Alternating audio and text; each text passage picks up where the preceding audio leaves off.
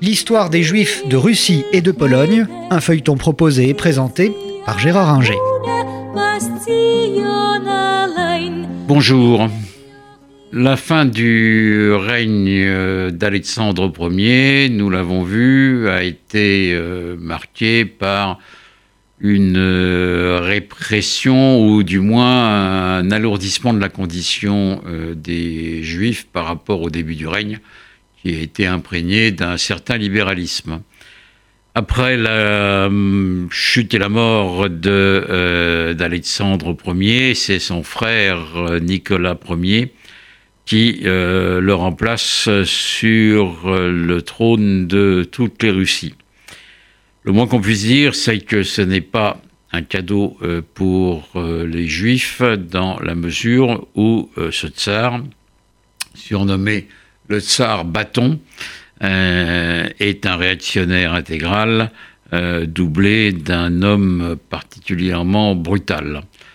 Son antisémitisme est fort, absolu, et il considère que euh, les juifs doivent euh, se euh, convertir et il fait tout pour cela.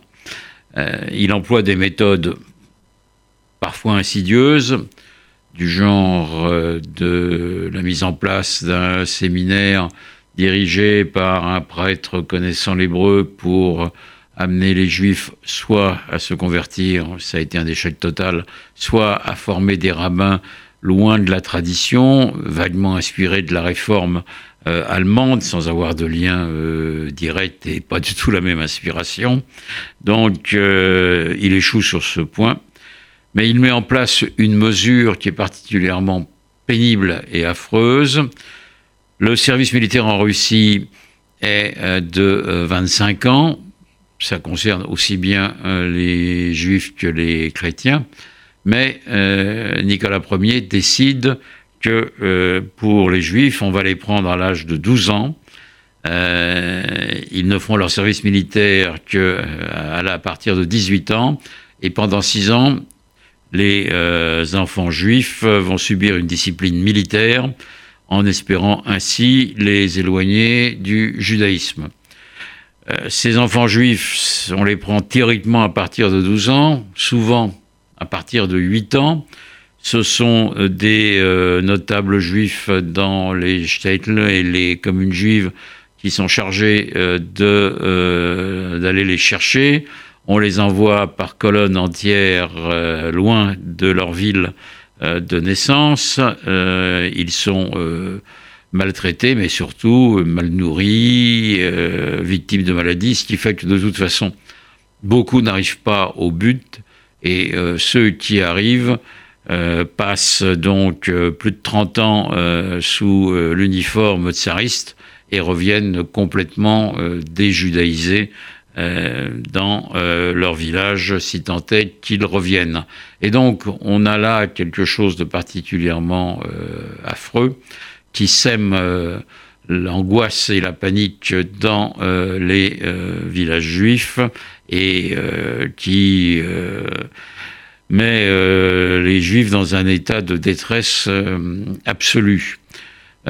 Nicolas Ier ne se contente pas de cette mesure qu'on appelle le cantonnement.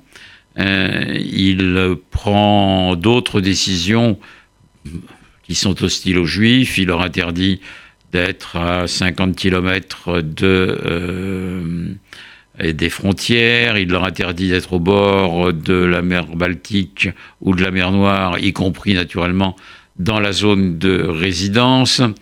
Euh, il essaye de les amadouer en leur faisant miroiter la possibilité d'aller dans des écoles russes à condition qu'il euh, parle euh, le russe, il s'habille euh, à la russe, parce qu'il décide également que les juifs doivent s'habiller comme les russes, et donc leurs vêtements sont supprimés, volés. les hommes doivent couper leurs paillesses, leurs papillotes, les femmes religieuses ne pas porter de perruque.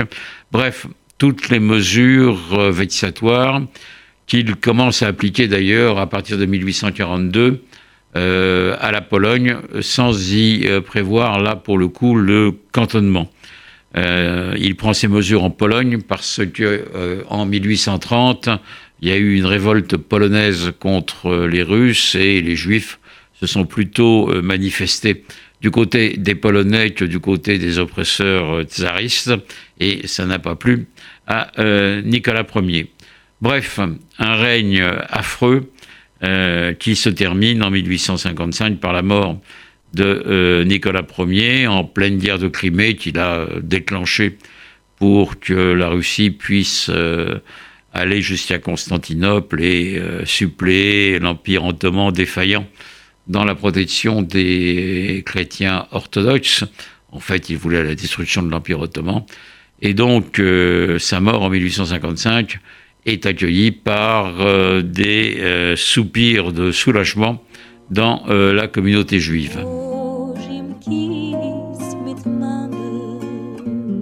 C'était l'histoire des Juifs de Russie et de Pologne, un feuilleton proposé et présenté par Gérard Inger.